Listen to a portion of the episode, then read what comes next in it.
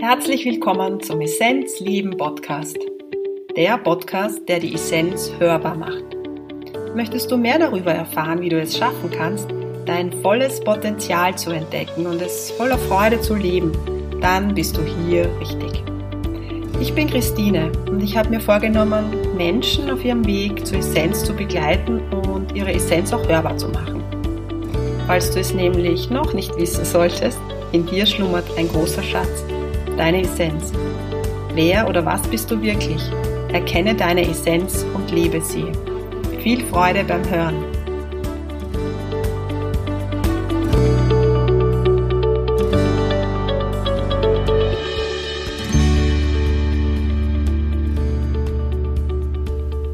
Im heutigen Essenzleben Podcast zu Gast Irina Held. Sie ist Bloggerin auf Instagram im Bereich Ayurveda Sie ist selber Ayurveda-Ernährungsberaterin und hat sich auch schon mit Babymassage beschäftigt. Sie ist Mama von drei kleinen Kindern und seit Jänner diesen Jahres hat sie die Diagnose Brustkrebs. Sie geht durch einen sehr intensiven Heilungsprozess, ist eine unglaublich starke Frau und ich würde sie bezeichnen als Leuchtturm. Sie ist authentisch in dem, was sie tut und wird heute ganz persönlich erzählen über ihre Geschichte, über ihren Heilungsprozess. Der Podcast ist mit Zoom aufgenommen und die Tonqualität ist nicht ideal, aber dafür ist das Gespräch selber sehr berührend. Ich freue mich drauf. Liebe Irina Held, ich freue mich, dass du heute in meinem Podcast bist. Ich habe dich vor, wann war es? Ich glaube, es war vor Weihnachten oder so. Da war ich mal in Indien und habe dich verfolgt. Du bist eine Instagram-Bloggerin ja. Ayurveda, ja. Äh, und da bist du mir aufgefallen, dass du eine unglaubliche, kraftvolle Frau bist, die wirklich mit, authentisch mit dem, was sie ist, nach außen geht, in den Bereich Ayurveda. Irina, magst du dich ganz kurz vorstellen? Hallo, ja.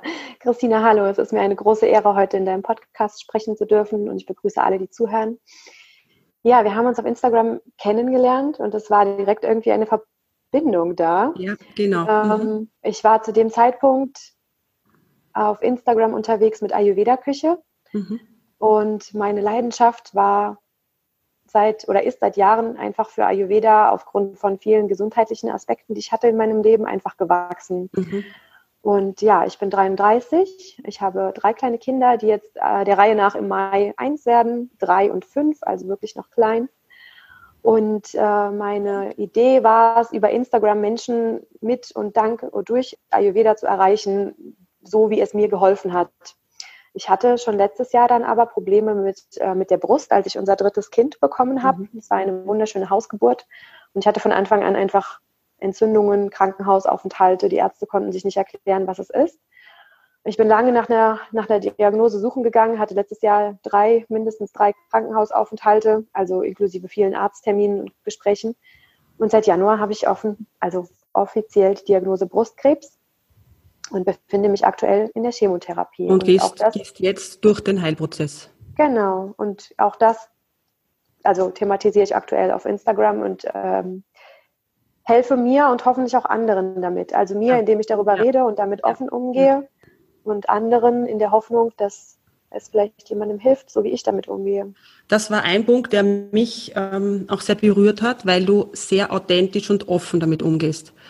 Es ist immer so, wenn wir eine Diagnose erfahren, egal was wir jetzt an Krankheit oder an, an, am Krankheitsbild erfahren. Ja, bei Krebs ist es sehr oft so, dass wir sofort den Tod damit verbinden. Mhm. Ja, das ist aber genauso bei einer Herz-Kreislauf-Erkrankung kann das genauso sein. Aber Krebs hat immer noch so diesen, diesen Stellenwert, okay, wenn wir da die Diagnose haben, dann äh, ist das automatisch irgendwie mit dem Tod verbunden und wir nehmen Abstand. Ja? Also auch wenn wir Menschen sehen, die vielleicht eine Glatze haben, wo wir wissen, okay, die haben eine Krebsdiagnose, dann trauen wir uns oft auch gar nicht so äh, nachzufragen, wie geht's dir oder so. Ja? Also es, du merkst, die Menschen gehen anders miteinander auch um. Ja? Wie war das für dich? Also ich habe auch bei mir in der Praxis, ich bin Energetikerin, Ayurveda-Praktikerin, ich habe auch bei mir in der Praxis Leute, die ich betreue, die mit der Diagnose kommen. Ja? Ich sage bewusst nicht, die Leute sind krank, weil der Körper hat eine Veränderung, ja, das stimmt. Aber ich sehe sie trotzdem als gesund und kraftvoll, so wie ich dich jetzt so kraftvoll vor, vor mir sitzen habe. Aber wie geht man, du bist Mama von drei Kindern, wie geht man damit um, wenn man das hört? Ja, was waren da deine ersten Gedanken, deine Gefühle? Weil du bist eine strahle Frau und du gehst nach außen, aber es ist ein anspruchsvoller Weg, immer. Ja, ja absolut. Ja, also erstmal vielen Dank für die Aussage, dass du nicht sagst, ich bin krank oder die, deine Patienten, also Klienten, Patienten, Kunden, die ja kommen, sind krank. Ähm, das ist, es trifft mich immer wieder schwer, wenn ich höre, ich bin krebskrank, wenn ich es auch selber ausspreche. Manchmal sagt man das halt, weil man ja nicht weiß, wie man es den anderen Menschen irgendwie mitteilen soll. Ähm, aber tatsächlich habe ich, glaube ich, ganz früh einen Post gemacht, wo ich geschrieben habe, ich fühle mich nicht krank und ich würde am liebsten in die Welt hinausschreien, ich bin nicht krank, ich mache einen Wachstumsprozess durch, ich heile. Mhm. Aber für die Schulmedizin und für 99 Prozent der Menschen bin ich nun mal krank. Mhm. Also erstmal danke dafür. Vielleicht können wir später noch kurz darauf ja. eingehen. Ja. Es war, um auf deine ursprüngliche Frage zurückzukommen, natürlich absolut die Klatsche. Es war ein Schlag ins Gesicht, so habe ich das empfunden. Und es gab also die Zeit, bevor klar war, ob dieser Krebs gestreut hat, also Metastasen im Körper sich befinden und also von der Diagnosestellung bis zu diesem Tumorboard, was es dann ja gab, ähm, das war die schlimmste Zeit für mich, weil alles noch so ungewiss war. Und es gab mhm. nicht nur mhm. eine Nacht, in der ich wirklich bittere, dicke Krokodilstränen mhm. geweint habe und tatsächlich den Tod gesehen habe, weil ich dachte, mhm. das hier ist das Ende. Ich habe es halt vor zehn Jahren bei meinem Papa erlebt, wie schnell das ging mit einem sehr aggressiven Magenkrebs, den er hatte. Und ich habe das erste, der erste Gedanke war, mein Jüngster wird sich nicht mal mehr an Mama erinnern können. Ja. Mhm. Und das waren wirklich, ich habe gedacht, Milan wird sich an seine Mutter nicht mehr erinnern können. Und vermutlich auch die anderen zwei, weil die sind ja noch so klein, je nachdem. Ähm, das war sehr schmerzhaft. Mhm. Das war sehr schmerzhaft. Mhm. Es gibt ja, ich weiß nicht, ob du Elisabeth Kübler-Ross kennst. Der Name sagt mir was, ja. Die hat sich sehr viel mit äh, Krankheit beschäftigt, auch mit dem Sterben, aber auch mit dem Leben natürlich und vor allem ähm, auch wenn Menschen eine Diagnose erfahren, die sie aus der Bahn wirft. Also ich bin vom Ursprung her Sonderpädagogin und ich war immer wieder damit auch konfrontiert, dass Eltern erfahren haben, dass ihr Kind jetzt behindert ist, das auf die Welt kommt beispielsweise oder auch im schulischen Kontext eingeschult wird und erfahren wird, dass es jetzt diese Diagnose definitiv hat, ja, so. Und auch wenn wir erfahren, dass wir eine Krankheit haben, dann gehen wir so durch verschiedene Phasen. Und da ist auch dabei, dass wir mal zornig sind, mal ablehnen, uns auch dann irgendwann mal akzeptieren. Und bei dir habe ich schon das Gefühl, dass du in einem, man fällt dann auch immer wieder zurück in verschiedene Stadien, aber du hast schon jetzt, fühlt sich's für mich so an, ich weiß nicht, wie es für dich ist, aber du bist schon in dem Bereich, dass du es akzeptierst, du nimmst deine Diagnose an, und was mich da so sehr berührt, ist, dass du auch deine Glatze einfach zur Schau trägst. Ich sage es jetzt so, weil du eine wunderschöne Frau bist und du hast doch eine, eine so eine schöne Kopfform. Ja, ich meine, wir wissen alle, dass wir gerne Haare haben. Ja, das ist keine Frage. Wir brauchen es nicht verschönern. Aber du stehst einfach dazu und ich finde, das hilft anderen auch zu sagen, okay, ich stehe zu dem und ich gehe auch in den Prozess des Annehmens hinein. Ja. Wie siehst du das? Absolut tut immer noch weh. Das war einer der schwersten Schritte, den ich mhm, bevorstehen hatte. Ähm, weil ganz ehrlich, jede Frau ist eitel. Ich glaube, sogar jeder Mensch ist eitel, sind nicht nur ja. wir Frauen. Und ich, ich glaube, Haare sind ja auch so eine Schutzform. Ne? Man hat, man ist ja auch, die schützen einen, die machen einen nicht mhm. nur schön, sondern es ist ja einfach das, äh, klar, das Optische. Und weißt du, ich habe mich am Anfang, als ich das ganz, ähm, ich sage jetzt mal die ersten zwei Wochen, als ich diese Haare weg hatte, selbst wenn ich mal eine Auseinandersetzung mit meinem Mann geführt habe, ich habe mich so schutzlos gefühlt. Ja, ich kann es mir ich vorstellen. Mich so nackt mhm. gefühlt. Ich mhm. habe gedacht, ich habe mich wie ein kleines Kind gefühlt, was gar nicht in der Lage ist, auch wenn ich sonst immer sehr stark und tough war, auch so verbal. Ich habe auf einmal gesagt, gedacht, egal was ich ihm sage, du bist gerade so nackt, das kommt gar nicht an. Ah, und ähm, ja, also auch heute noch, äh, wenn ich jetzt zum Beispiel rausgehe, äh, die Nachbarn wissen Bescheid. Ich tue mich heute noch, ist es bei jedem Rausgehen eine neue Überwindung. Also ich kann jetzt nicht sagen, ich würde lügen, wenn ich sagen würde, ja, ich stehe da jetzt total drüber mhm. und bin so selbstbewusst und alles mhm. ist gut. Ähm, bei jeder neuen Insta-Story, bei jedem neuen Post mhm.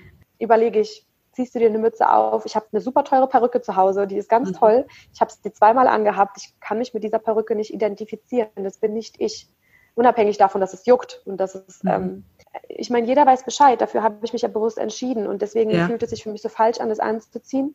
Und gleichzeitig denke ich mir, es fühlt sich richtig an, den Menschen Mut zu machen, weil ich ja. wirklich in der Chemotherapie Frauen sitzen habe, die haben sich noch nicht mit Glatze gesehen. Die ziehen sich morgen ohne Spiegel ihre Perücke auf, gehen damit durch den Tag, ziehen sie abends wieder aus, gehen ins Bett. Die haben sich nicht so sehr damit auseinandergesetzt. Das ist für mich ein Stück weit, ich will nicht sagen weglaufen, ich will es nicht bewerten, weil jeder, jeder soll bitte damit umgehen, wie es sich für ihn, mhm. für sie richtig anfühlt. Ich kann das nur für mich behaupten. Für mich war mhm. ganz früh klar, aus dem Inneren, das Ego schreit natürlich ganz oft laut, mhm. ganz laut, zieh eine Mütze an, mach das, mach jenes. Aber mein Innerstes sagt, nee, das ist falsch, weil du machst das jetzt durch ja. und steh dazu. Was ist denn daran so falsch? Es fühlt sich auch so an, als wäre das ein Stückchen von deinem Heilprozess, dich auch. so zu, zu zeigen, wie du bist, auch nackt, ja. Also wie du das jetzt gesagt hast mit den Haaren, ja. Ich kenne das von mir. Ich hatte ähm, einmal einen starken Haarausfall. Das kann man jetzt natürlich nicht mit deinem Haarausfall vergleichen, aber ich hatte da auch, also es war wirklich stark. Das ist, ich habe fast die Hälfte der Haare fast verloren, ja. Auch durch eigentlich durch, durch ein traumatisches Erlebnis. Und da war für mich auch, oh, ich fühle mich nackt, ja, also dieses Gefühl. Und ich glaube, das ist ein, so ein, also wie ich es jetzt wahrnehme und beobachte, dass das so ein Teil auch von deinem Heilprozess ist, mhm. hinauszugehen, nackt, sich zu zeigen in seiner Emotion. Und das ist auch hilfreich für andere. Das möchte ich dir da jetzt auch sagen am Weg. Ja, es ist schön zu sehen, dass du authentisch rausgehst. Das war der Grund, warum wir auch miteinander sprechen wollten, weil es war ja auch spannend, dass wir einen Tag letzte Woche hatten, wo ich das so im Gefühl hatte, ich würde gern mit der Irina plaudern. Wir haben einfach einen engen Draht, ja. Wir fühlen uns von Herz zu Herz, ja. Wir haben eine starke Herzensverbindung. Und ähm, das fühlt man einfach. Ich in Wien, du in Deutschland. Wir wissen, das braucht's nicht, ja. Die Nähe braucht's dann nicht wirklich, also die räumliche Nähe. Und dann hast du mir an dem Tag geschrieben, Christine, wenn du möchtest, können wir mal plaudern und auch ein Interview machen, weil du machst eine Podcast-Reihe. Und ich habe gewusst, ja, das war geführt. Ja, also es ist gewollt, dass wir da heute sitzen und über deine Heilung reden und über uns sprechen. Ja, Irina, du kommst aus dem Ayurveda-Bereich. Du bist auch sehr tough, was das anbelangt. Deine Essenspost sprechen mich sehr an. Du bist auch in dieser Ayurveda-Community in Deutschland, sage ich jetzt mal so. Und du hast dich bewusst für eine Chemo entschieden. Man könnte jetzt sagen, Ayurveda, Alternativmedizin, sie hat ein gutes Wissen. Warum hat sie sich bewusst für eine Chemo entschieden? Ja, ja, ja, ja ähm, witzigerweise muss ich keine Sekunde darüber nachdenken. Und ich glaube, die Entscheidungen, wo wir gar nicht drüber nachdenken, sind die, die wir aus dem tiefsten Innern treffen. Und dieses Nachdenken, warum habe ich mich überhaupt für, eine, für so eine, ich sage jetzt mal Chemiekeule, obwohl es für mich auch gleichzeitig was Heilsames ist, es ist wie ein Lebenselixier, ja, ich sehe das jetzt gar nicht als Chemiekeule, mhm. aber die meisten betiteln es halt so. Ähm, die Fragen kamen jetzt erst. Sie kam jetzt erst im Laufe der Zeit, als ich damit begonnen habe. Aber als die Diagnose feststand, war für mich klar, da gibt es keinen anderen Weg. Vielleicht, weil ich es gesehen habe bei meinem Papa, wie schnell das gehen kann. Vielleicht, weil man den Krebs wirklich fast immer mit Tod assoziiert und die Schulmedizin einem einfach auch suggeriert, dass es keinen anderen Weg gibt der Heilung. Aber in der Tat muss ich sagen, dass ich durch die Tatsache, dass ich so lange nach meiner Diagnose gesucht habe und diese Brust am Ende nur noch ein riesengroßer, harter Klumpen war, der schmerzhaft war, der gebrannt hat. Mhm. Ich konnte meine Achseln nicht mehr richtig, also ich konnte kein Yoga mehr machen, ich konnte meinen Arm nicht mehr strecken. Die Lymphknoten waren schon so befallen und schon so geschwollen, dass ich irgendwann auch das Gefühl für meinen Körper ich habe das verloren. Das heißt, ich wusste nicht mehr, wie fühlt sich diese Brust nochmal in einem anderen Zustand an. Und ähm, in der großen Hoffnung, dass da die Chemo ein bisschen mithilft und mich nochmal zurück zu diesem Gefühl leitet, äh, dass es auch wieder anders mhm. geht, habe ich das begonnen. Jetzt ist es tatsächlich so, die Chemo schlägt wunderbar an. Meine Brust bekommt schon seit vielen Wochen einen normalen mhm. Zustand. Mhm. Sie wird wieder mhm. kleiner, weicher. Ich habe keine Schmerzen mehr. Ich kann wieder mhm. Yoga machen. Der Arm, die Lymphknoten sind nicht mehr zu spüren. Ähm, jetzt komme ich in diesen Prozess, von dem ich der Meinung bin, dass ich das auch alternativ begleiten kann, betreuen kann, beziehungsweise langfristig heilen kann. Mhm. Aber die Chemo war für mich, ähm, also es war, stand für mich nie im Raum, ob ich sie mache oder nicht. Mhm. Und ich habe dankenswerterweise noch einen deutschen Gynäkologen kennengelernt, äh, nicht persönlich, aber wir haben gerade ganz viel Kontakt. Der ist auch Ayurveda-Arzt und hat ja. auch viele Jahre in Indien gearbeitet, hat auch eine Klinik. Mhm. Er hat gesagt, ähm, Frau Helz, Sie müssen realistisch sein. Im Ayurveda haben Sie die Krankheitsstufe 6, 5 bis mhm. 6. Und die mhm. war oder ist im Ayurveda unheilbar. Mhm.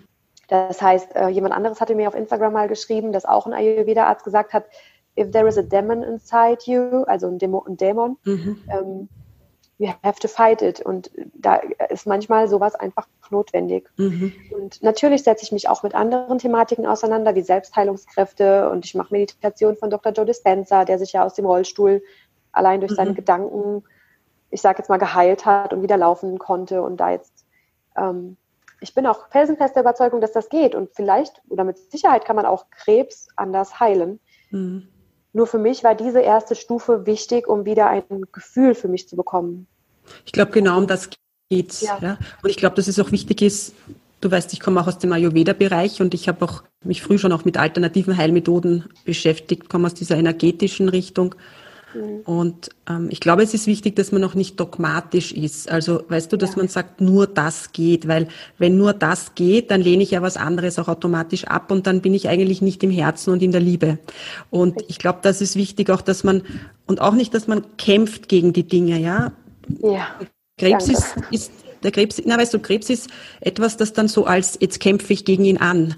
Ich kann deshalb das sagen, weil ich halt mit Menschen auch arbeite, die genauso wie du davon betroffen sind. Und ich glaube, es ist wichtig, dass man sagt, okay, ich nehme dich an, ja, und ich ja. ähm, gehe in den Heilprozess hinein, ich schaue es mir an. Und dass etwas da dahinter liegt, ja, das mag schon sein, ja, dass da ein, ein etwas ist, was man sich anschauen darf, das geheilt werden darf. Ja. Ich glaube, es ist für jeden wichtig, dass er sich frei entscheiden darf und dass auch nicht angekreidet wird, wenn er sich entscheidet. Weißt du, das glaube ich ist wichtig in dem, ich musste mich oft rechtfertigen oder ich hatte das Gefühl, also das war noch mhm. nicht mal das Rechtfertigen, aber ich habe natürlich diesbezüglich viele Fragen erhalten. Und wenn man sich entscheidet, auch damit offen umzugehen, dann ist jede Frage berechtigt. Und ich hatte dazu ja auch die Tage mal oder neulich, ich habe es auch in meinen Highlights vermerkt, wie ich darauf geantwortet habe. Mhm. Ähm, natürlich kam dann auch, also logischerweise auch der Gedanke oder die Verantwortung meinen Kindern gegenüber. Ich habe drei kleine Kinder. Mein mhm. größter Wunsch ist, diese Kinder in ihren weiteren Jahren zu begleiten. Ich möchte noch auf jedem Einzelner, sofern er sich entscheidet, auf den Hochzeiten tanzen. Ja, das glaube ich dir. Unabhängig, mhm. also unabhängig vom Mama-Dasein war ja immer meine, meine Message für die Welt einfach mehr Gesundheit. Ich weiß nicht warum. Für mich war das Gesundheitsthema ist schon seit vielen Jahr, also Jahren, Jahrzehnten sogar präsent. Ähm, so wie andere Menschen sich mit drei Kindern vielleicht eher um das Erziehungsthema mhm. kümmern. Weißt es gibt ja auf Instagram so viele Mama-Blogger. Ich hätte ja. mit drei Kindern auch die besten Voraussetzungen, eine Mama-Bloggerin zu sein. Und trotzdem hat mein Mama-Herz, also schlägt laut und ist da, keine Frage, aber noch viel mehr dieses Thema Gesundheit. Und ich bin sehr sicher, wenn ich das alles überstanden habe und das für mich geheilt habe und heilen konnte, dass ich vielleicht sogar irgendwie den Menschen damit ein Stück weit Heilung schenken kann, in welcher Form auch immer. Das heißt, ich mache das ja nicht nur für mich durch und nicht nur für meine Kinder, sondern gefühlt auch für viele, viele andere Menschen, denen ich auch welche, auf welche Weise auch immer, ich habe keine Ahnung. Irina, das machst du jetzt schon, ja? Ach. Das ist, das ist mit den sich gar nicht so an, aber aber es ist so, indem du äh, mit dieser Stärke hinausgehst. Stärke meine ich nicht jetzt, dass du jeden Tag ähm, happy peppy bist und mit einem Smiler herumlaufst. Das ist es nicht. Du weißt, was ich meine. Aber dass du eine gewisse Stärke in dir trägst, die immer wieder sagt, ja, ich orientiere mich am Licht, an dieser Kraft, an diesem Positiven, ja, dass es da ist und dass ich immer wieder den Fokus mich dorthin richte. Dass du mal Tage haben wirst, die zusammenbrechen und wo du glaubst, dass gar nichts mehr geht. Das haben alle Menschen und gerade die, die durch so schwere Prozesse gehen, natürlich vermehrt. Das ist klar, aber ich glaube, indem du, du zeigst, dass man sich am Licht orientieren kann, ich nenne es jetzt so, weil das ist so mein Ausdruck, aber du weißt, was ich meine, ja? Absolut, schön. Also ja. an dieser, an dieser Kraft, an dem, an dem, ja, an, an dieser Stärke, dann tragst du es auch mit in die Welt hinaus. Ja. ja? Und so, fühl, so fühle ich es. Also machst du schon, das machst du schon. Und Dankeschön. es fühlt sich, fühlt sich richtig gut auch an, ja. ich bekomme diesbezüglich auch wirklich ähm, Feedback, positives Feedback, was mich auch wiederum bestärkt. Also gerade weil du auch sagst, natürlich habe auch ich diese Tage, diese Durchhängertage. Gerade nach der Diagnose jetzt erst kürzlich vor ein paar Wochen ähm, hat mir wirklich auch ein Arzt nochmal richtig zu verstehen gegeben, wie ernst meine Lage ist. Also unser einer meint, oh ja, Brustkrebs ist ja zu 90 mhm. Prozent heilbar, alles gut und so. Aber ich habe dann wirklich erfahren müssen, was für, ich sage jetzt mal pathologisch, ähm, faktisch und ja, was für ein Brustkrebs ich habe. Und meiner ist tatsächlich ein sehr seltener, also wirklich seine Art, zwei bis vier Prozent haben diesen sogenannten inflammatorischen Brustkrebs. Mhm. Das ist, äh, wie das Wort schon sagt, inflame, ein sehr mhm. entzündlicher Brustkrebs. Ähm, wie gesagt, aggressiv und das hatte mein Vater. Und wenn ich jetzt den Bogen spanne zum Ayurveda, weiß ich, ich habe schon immer, immer ganz viel Pitta gehabt. Vermutlich mhm. auch schon in meine Wiege gelegt bekommen, dieses Feuer in mir. Mhm. Ähm, einerseits diese Kraft, wie du sagst, und dieses Strahlen und äh, diese Energie. Und andererseits gleichzeitig, dass es mich zum Teil ausbrennt. Das heißt, nicht mhm. immer wusste ich mit diesem Feuer umzugehen, heute auch. Und auch ich habe meine Durchhängertage und meine Heultage und ähm, alles ist scheiße. Und Klar. aber, aber ich habe gelernt, schneller wieder zu diesem Licht zu finden, wie du es sagst. Und wahrscheinlich auch, ja, und wahrscheinlich auch die Tage, die man hat, einfach, und wenn es einem gut geht, so richtig zu genießen und in dieses, in den Moment zu kommen, ja. Das ist ja gerade bei so traumatischen Erlebnissen oder Phasen, die man hat, ähm, ja, glaube ich, so das Essentielle, ja, dass man sich wieder ganz in den Moment hineinpolen kann. Ja. Das habe ich früher nie verstanden. Das ist auch so schön, dass du das sagst, weil das kommt jetzt erst. Also es kommen viele Aspekte mit dieser Thematik jetzt einher. Dieses den Moment leben und auch genießen, weil heute scheint die Sonne und heute ist der Himmel blau und heute geht es mir gut. Das habe ich früher nie so verstanden. Unter anderem auch, weil ich diese Kinder, also alle meine Kinder so schnell nacheinander gekriegt habe und weil hier so viel los war in den letzten fünf Jahren. Kurze Nächte, so viel Geschrei. Wenn du oh, morgens ja. schon nach einer, Puh. weißt du, du startest mit einer Meditation total gechillt in den Tag und du freust dich auf diesen Tag und dann weint ein Kind und dann raufen sich die anderen zwei und es ist laut und du denkst so, oh, wie, wie schaffe ich es, diese Energie aufrechtzuerhalten? Ja, weil im Außen einfach so viel laut ist. Ja. Aber, aber auch das gehört dazu und auch das ist gut. Und das gehört zu meiner Herausforderung und zu meinem Wachstum dazu. Ich habe es ja. ja, nicht umsonst jetzt erst zehn Jahre später gekriegt. Mhm. Oder wenn meine Kinder jetzt aus dem Haus sind oder mhm. so. Viele Frauen haben das ja in der Tat leider, aber ich bin mit einer der jüngsten, die das bei uns jetzt hat in der Region, in der Umgebung, in der Chemotherapie selber. Da sitzen Frauen über 50, über 60, über 70 teilweise. Und bei mir gehört es scheinbar zu dieser Herausforderung noch hinzu, dass ich ja. die Kinder noch so klein habe. Und weißt du, ich sehe das manchmal so, wenn ich meditiere, schaut es dann manchmal so aus wie einen Rucksack, den man trägt. Mhm. Und jeder hat einen anderen Rucksack, der schaut von außen anders aus. Und die Steine, die im Rucksack drinnen sind, sind auch unterschiedlich. Und mhm. was nützt? Wir können unsere Steine nicht rausgeben, weißt du? Wir können nur diese Steine annehmen, egal wie hart es auch ist, ja. Und manchmal ist es sowas von hart und auch sowas von unverständlich, warum gerade der diesen Rucksack trägt mit diesen Steinen, ja. ja. Und, und, weißt du, aber ich glaube, das Einzige, was uns halt wirklich bleibt, ist zu sagen, okay, ich nehme es halt an, ich nehme mein Karma an, und ich nehme diesen Rucksack an und ich mache ihn so wunderschön, wie es nur irgendwie geht. Und es gibt aber immer wieder Menschen, die einem so helfen, den Rucksack ein Stückchen mitzutragen. Also man muss ihn alleine tragen, aber das sind die, die dann manchmal die Hand drunter halten und den Rucksack so ein bisschen aufheben und uns dann streckenweise helfen. Oder mal sind es jetzt nicht nur Menschen, aber es sind dann auch, wie soll ich das sagen, die Energien, die uns helfen. Ja, mhm, auch, auch. Ja, ja. Was auch. sind denn für dich so Stärkungsmittel, sage ich unter Anführungszeichen? Also was sind für dich so Dinge, die dir im Alltag helfen, mhm. dass du noch mehr in die Kraft kommst? Ja, mehrere Dinge, die jetzt zusammenkommen und die sich auch wirklich jetzt erst in den letzten Wochen und Monaten entwickelt haben. Und ich versuche das jetzt auch runterzuschreiben.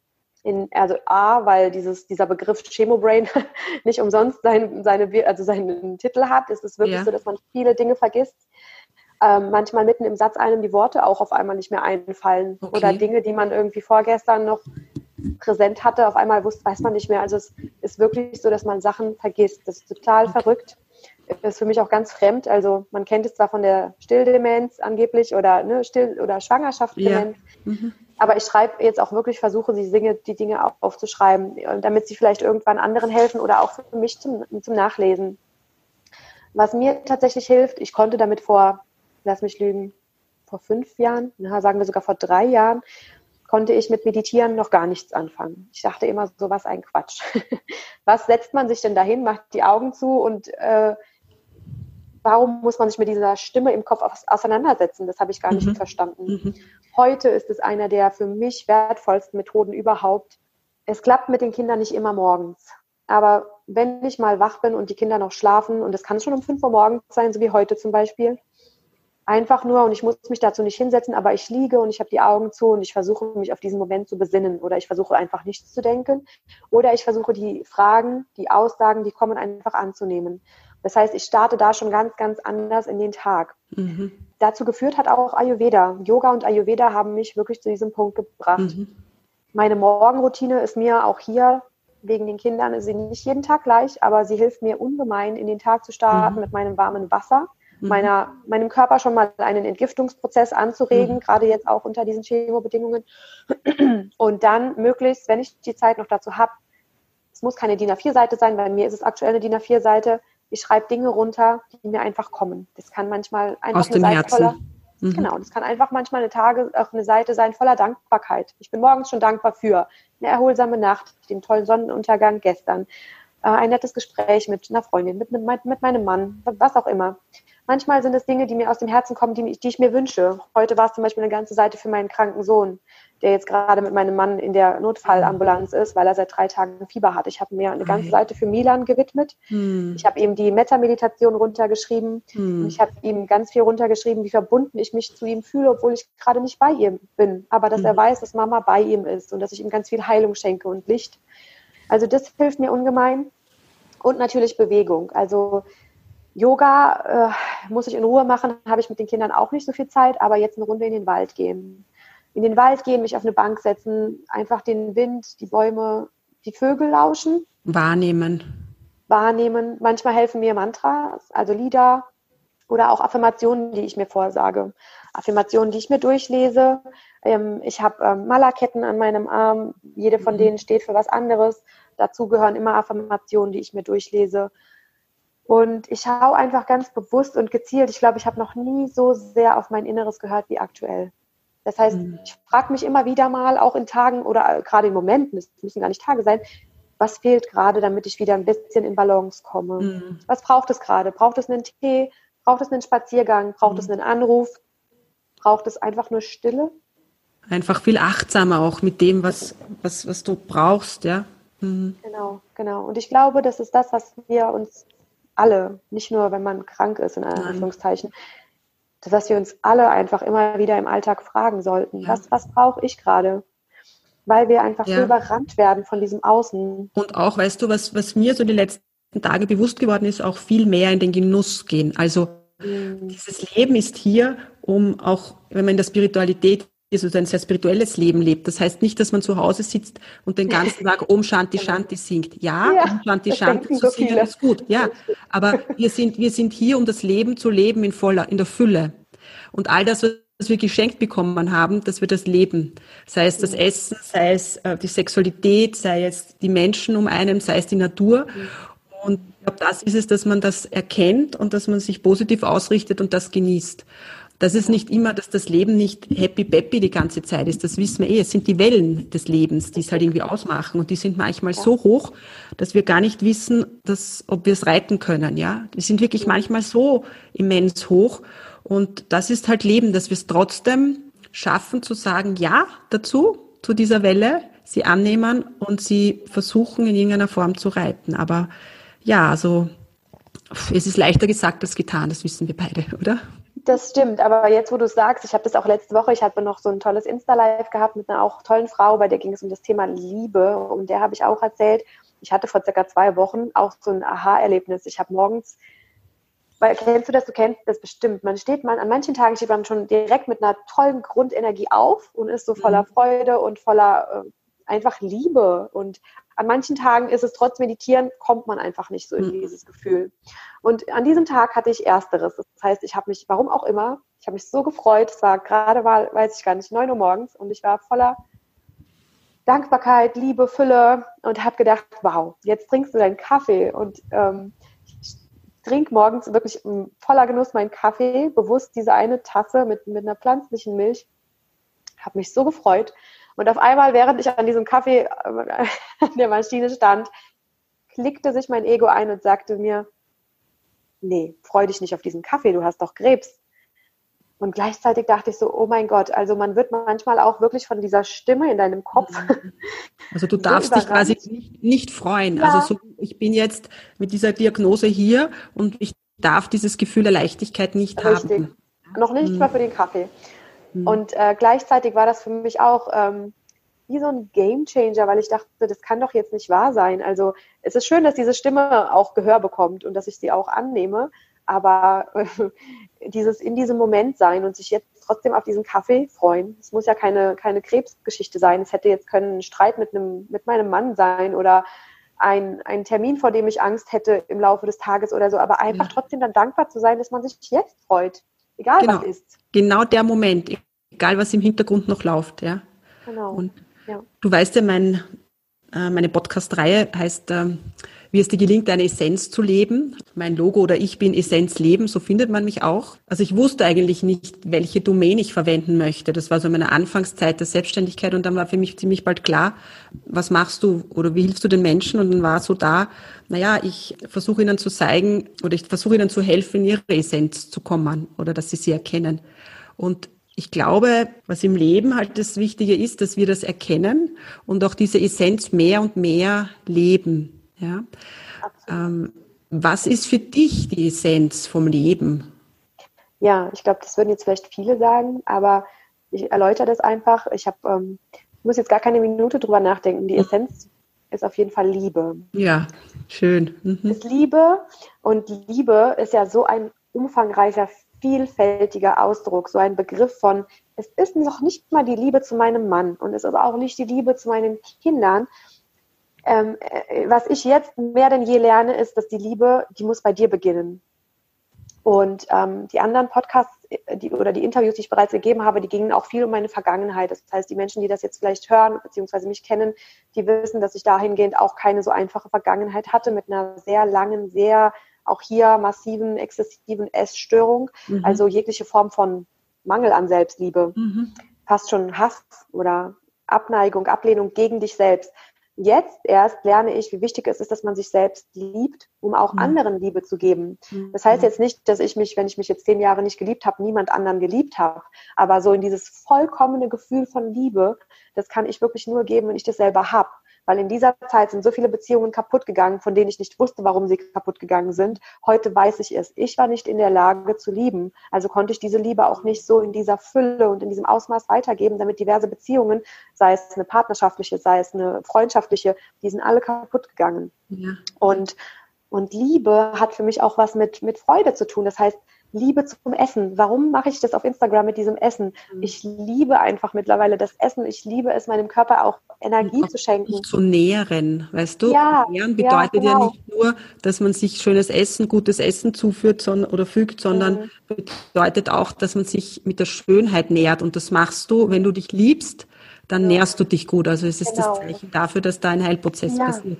Mhm. Und da, um da auch den Bogen zu spannen, ich habe ja diverse Bücher mittlerweile gelesen. Ich glaube, einer, äh, Rüdiger Dahlke, aber auch viele andere ähm, Autoren oder auch Ärzte sagen, gerade das Thema Brustkrebs hat immer was mit Nähren zu tun, dass man da einfach hinschaut. Ich glaube, heutzutage, es gibt so eine Zahl, dass jede siebte Frau ungefähr Brustkrebs hat. Mhm. Und ich glaube, wir Frauen sind allgemein einfach so ein Phänomen, wenn man es mal so sagen darf. Wir tendieren immer dazu, von Grund auf, und ich sehe das schon bei meiner kleinen fünfjährigen Tochter, andere zu nähren. Mama, mhm. ich bringe dir das. Mama, ich mache das für dich, weil ich dich so lieb habe. Mama, ich esse mhm. für dich auf. Und mhm. da halte ich kurz inne und sage, Luisa, es ist wichtig, dass du für dich auf isst und dass du es ist schön, wenn du für mich eine Blume äh, pflückst und ich freue mich über jedes gemalte Bild. Aber gerade beim Thema Essen oder auch bei anderen Dingen, bitte mach es in erster Linie für dich, nicht für mich. Du darfst es auch für mich machen. Ich freue mich, wenn der Teller leer ist. Aber ich habe das zum Beispiel auch nie gelernt. Das heißt, wir Frauen von Anfang an irgendwie gefühlt, von kind, Kindheitsbein an haben wir das irgendwie für andere zu geben, anderen zu nähren, äh, was Gutes zu tun. Mhm. Aber mittlerweile, und es hat mich jetzt dieses, ja, diese, diese Diagnose gekostet im positiven Sinne, ich fange bei mir an und dann kommen alle anderen. Das stimmt, das mit der Selbstliebe. Da gehe ich auch so stark in Resonanz, wenn du das sagst, weil das, das schaut so aus, wie weißt du, wenn du in der Mitte ist jetzt dein Herz, das ist die Liebe, ja, sage ich jetzt mal. Und wenn du dieses Herz nicht siehst, diese Selbstliebe nicht siehst, dann ist so, wie wenn ein Stückchen fehlen würde. Und dann versuchst du das immer von wem anderen zu, dir zu nehmen. Also das heißt, du versuchst das vom Partner zu nehmen oder von einer anderen Liebes, was auch in Beziehung, ja. Ja. Und das ist immer ein Zerren und das ist ein Mangel. Und erst wenn du erkennst, dass du diese Fülle in dir trägst, dann fängst du auch an, Beziehungen zu führen, die auf gleicher Ebene sind. Ja? Genau. Also das ist eine ganz, ganz, ja, eine ganz andere Ebene. Ja? Und es geht ja auch schließlich um endlich um diese unconditional love, um diese bedingungslose Liebe, ja, um dieses, dieses Energiefeld, das wir alle in uns tragen. Aber gleichzeitig sind wir das alle. Das ist so wie das Meer, das ist die Liebe ja. und wir sind die Tropfen. Wir sehen uns nur als die Tropfen, aber eigentlich sind wir das Meer, ja. Und wenn uns das bewusst wird, dann sind wir aber auch in Konfliktsituationen nicht mehr so in der Aggression, vielleicht kurz einmal, aber wir erkennen, Es ist eh ja. alles eins, ja. Also jetzt genau. nicht falsch zu verstehen. Natürlich sind wir zornig und werden wir Streitereien haben. Das sind wir sind Menschen. Aber ja, wenn du ja. hinterschauen lernst, ja, und tiefer gehst, mhm. mehr ins. Herz gehst, ja, mehr zur Essenz kommst, dann erkennst du, dass da einfach viel mehr dahinter genau. steht. Genau, das hast du jetzt wunderschön gesagt, weil ich glaube, aus einem Buch, ich müsste jetzt lügen, ich weiß es nicht mehr, ich habe einen, einen Satz für mich mitgenommen, für immer, immer, wann immer ich mich mit meinem Mann mal streite. Und das kommt natürlich vor und das ist jetzt gerade auch für uns als Beziehung, als Ehepaar eine herausfordernde Zeit. Aber ähm, ich frage mich trotzdem, was würde die Liebe jetzt tun? Ich glaube, war es Neil Donald Walsh? In irgendeinem Buch habe ich diesen Satz gelesen, dass man am Ende des Tages immer fragen würde bei einem Streit, was würde die Liebe jetzt tun? Und egal wie viel Aggression, egal wie viel Wut ich in mir habe und egal wie viel äh, ich, ich die Gänsehaut. Ja, ich weiß, dass meine, ich weiß, dass die Antwort immer ist, die Liebe würde mein Mann jetzt in den Arm nehmen. Und dann spielt es gar keine Rolle, wer etwas Verletzendes gesagt hat, ob ich, ob ich es war, ob er es war, ob es irgendwie oder die Situation einfach war ähm, seitdem fällt es mir viel, viel einfacher, weil ich bin auch hier nochmal, also ein pitter, sturer Typ. Ne? Ich mhm. könnte da immer noch ewig irgendwie auch über Nacht und am nächsten Tag noch und ich kann schweigen und so. Das war früher. Früher hätte ich sowas über Tage mit mir rumtragen können. Mhm. Heute mhm. weiß ich, A, das Leben ist zu kurz für sowas und B, warum unnötige Energie in sowas verschwenden? Das Leben ist zu kurz für sowas. Ich mache viel schneller einen Schritt auf meinen Mann zu oder er automatisch auch. Das heißt jetzt nicht, dass ich immer auf ihn zugehe, nur weil ich diesen Satz im Kopf habe, was würde die Liebe jetzt tun, sondern er spürt das und auch er kommt viel schneller. Er kommt, ja, und er kommt auch stärker ins Herz. Du kommst wieder ins Herz, lässt das Ego gehen. Richtig. Und er fühlt, dass das du im Herz bist und dann kann er auch ins Herz. Also so ist das die, auf der energetischen Ebene könnt ihr genau. euch dann genau. wieder gut annähern, ja. Das Absolut. ist schön. Ja. Und das passt dann, ja. Hm. Mhm. Irina, für jemanden, der jetzt in eine Situation kommt wie in deine, was magst du dem sagen? Vielleicht ist das das Richtige. Was magst du dem sagen auf seinem Weg? Wie soll er, darf er den gehen? Was kann, wie kannst du ihm unterstützen? Weil du bist den schon gegangen, du gehst den. Ja, ich glaube, wichtig ist einfach wirklich für sich rauszufinden, wie man damit umgeht und was einem selber helfen kann. Ich gehe jetzt mal davon aus, dass das, was mir hilft, vermutlich nicht all, allen anderen hilft, vielleicht dem einen oder anderen oder der einen oder anderen, aber jetzt nicht irgendwie allen. Das heißt, die Menschen, die jetzt noch nichts mit Meditation, mit Yoga, ähm, mit Achtsamkeitstraining oder auch Atemübung, also Atem war zum Beispiel auch noch etwas, was ich jetzt super gerne im Wald mache, auf einer Bank, bewusst tief ein- und ausatmen, wie erdend das sein kann, ja, oder Sport. Für mich ist halt auch Laufen gehen und so, das ich verstehe das, wenn Menschen schreiben mir auf Instagram, wie kannst du unter der Chemo laufen gehen? Ich habe dafür keine Kraft. Absolut in Ordnung. Nur weil ich das mache, muss das nicht auch jemand anderes machen. Das heißt, für sich selber einfach mal vielleicht rausfinden, was hilft mir? Hilft mir vielleicht wirklich ein Gespräch mit einer Freundin oder vielleicht sogar mit jemand ganz Fremden, mit einem Therapeuten? Ich glaube, das ist auch so ein, fast schon wie so ein schambehaftetes Thema, dass Menschen denken, nee, nur weil ich jetzt Krebs habe, ich gehe zu keinem Psychologen. Doch, auch ich bin in einer psychotherapeutischen, nennen wir es mal Behandlung. Das ist jetzt keine Behandlung in dem Sinne, sondern ich rede einfach, weil es mir hilft. Ich muss ja auch irgendwo meine Kraft herholen. Das heißt, ich kann mir durch Reden ein bisschen Energie verschaffen, im positiven Sinne. Ähm, man sollte sich Menschen suchen, die einem weiterhelfen. Also ich höre zum Beispiel super gerne Podcasts, die mich weiterbringen. Mhm. Ich lese Bücher, die mich weiterbringen und, witzigerweise, die Bücher finden mich.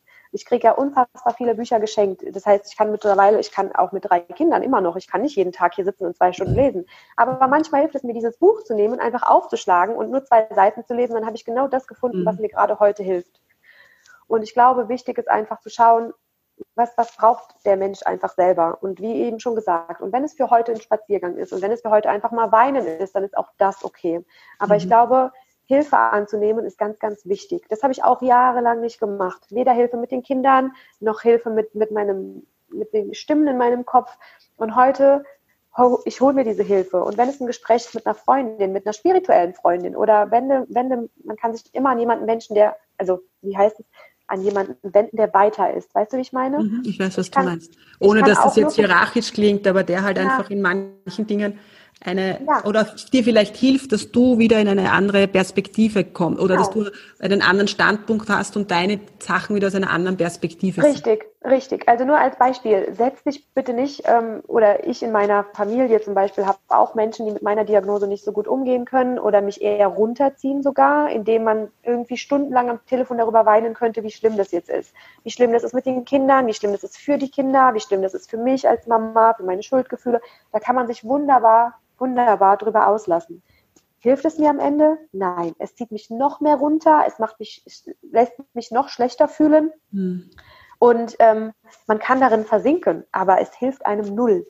Deswegen suche ich mir bewusst dann Menschen, wie gesagt, oder Podcasts oder Bücher, die mir helfen, mich eher nochmal positiv zu stimmen und die mir Kraft geben. Und mhm. man kann natürlich auch mal an einem Tag, an dem einem danach ist, habe ich jetzt auch, wie gesagt, mit dem kranken Sohn, den ich jetzt habe, kurz in dieses Jammern, Weinen, es ist doof. Das darf sein, ja. Das darf auch sein, aber bitte nicht langfristig. Also nicht länger als ein paar Stunden oder maximal einen Tag, für mich zumindest, ohne das jetzt irgendwie für alle allgemeingültig zu sagen. Das mag für den anderen auch eine Woche sein, aber ich sage für mich, es gibt eine Freundin, die war schon vor Jahren so weit, in Anführungszeichen nochmal bewertend, so weit, wie ich es jetzt bin die hat mir schon vor Jahren gesagt, fang an zu meditieren, lies dieses Buch, lies jedes Buch und da ist es aber noch nicht angekommen. Das da heißt, es ist ein Prozess. Mhm. Das ist für jeden ein Prozess, sein Prozess und das ist auch gut so. Ähm, mir helfen diverse Online-Kurse. Also für alle, denen es hilft. Es gibt verschiedene tolle Online-Kurse, sowohl zum Thema Brustkrebs als auch zum Thema Ayurveda, zum Thema persönliche Weiterentwicklung. Ich habe das jetzt alles gemacht, Schritt für Schritt in meinem Tempo und das hat mir alles geholfen, alles mhm. auf seine Art und Weise ich glaube, Hilfe anzunehmen ist einfach das Wichtigste. So ja. mein, mein Haupttipp. Okay. Aber jeder muss für sich schaffen äh, oder schauen, welche Form von Hilfe er braucht. Liebe Irina, du bist mit Sicherheit ein Leuchtturm, auch wenn du es manchmal nicht so erkennst. Ja? Und du heißt ja nicht ohne Grund Irina Held. Heldin ja. ist mir nur eingefallen. Und du bist eine Heldin, ja? ja? Du bist eine wunderbare Mama und du gehst deinen, deinen Weg so stark und kraftvoll. Und da gehören auch manchmal Durststrecken dazu mit Sicherheit. Ich bedanke mich bei dir, dass wir heute Zeit gefunden haben. Du musstest vorher erzählt, dass ähm, die anderen Kinder bei der Mama sind und dein Mann ist im Spital. Also es ist für dich ja auch eigentlich pff, ganz toll, dass du dir Zeit genommen hast für den Podcast, für uns. Äh, auch das ist für mich eine Hilfe. Ich habe das jetzt auch vorher schon, glaube ich, zu dir gesagt. Das ist für mich bewusst eine Kraftquelle, ähm, ich wäre jetzt nicht ich, wenn ich mich jetzt hier auf die Couch gesetzt hätte und geweint hätte und gesagt hätte, nee, Christine, wir machen das Gespräch jetzt nicht, weil alles gerade so scheiße ist, so schlecht ist in meinem Alltag, sondern bewusst, weil ich wusste, mir hilft es. Ich hoffe, den Menschen, die das dann hören, hilft es. Und dann gehe ich gleich noch mal eine Runde in, in den Wald, wirklich, also eine Stunde, bevor ich dann die anderen Kinder abhole und in der ganz großen Hoffnung, dass mein Kleiner mit was auch immer ihm hilft heute, Milan, ähm, aus dem Krankenhaus kommt, gehe ich in diesen weiteren Tag und habe jetzt dafür schon meine Kraftquellen für heute aufgetankt. Oh, wie schön. Liebe Irina, vielen, vielen Dank. Ich wünsche dir, dass dein Kleiner bald gesund wird und dass du so tapfer deinen Heilprozess weitergehst. Ich danke Vielen dir. Dank für dieses wirklich, wirklich wunderbare, berührende Gespräch und für unsere Begegnung. Und wir bleiben in Kontakt. Das ist Auf klar. Auf jeden Fall. Ich wünsche allen, die das hören, alles Liebe. Du auch, dir auch. Bleib gesund und bis bald. Danke dir.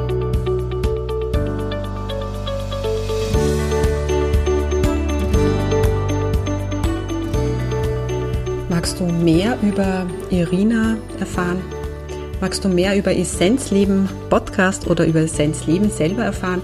Dann findest du alle Infos auf www.essenzleben.at. Ich freue mich aufs nächste Mal. Bis dahin.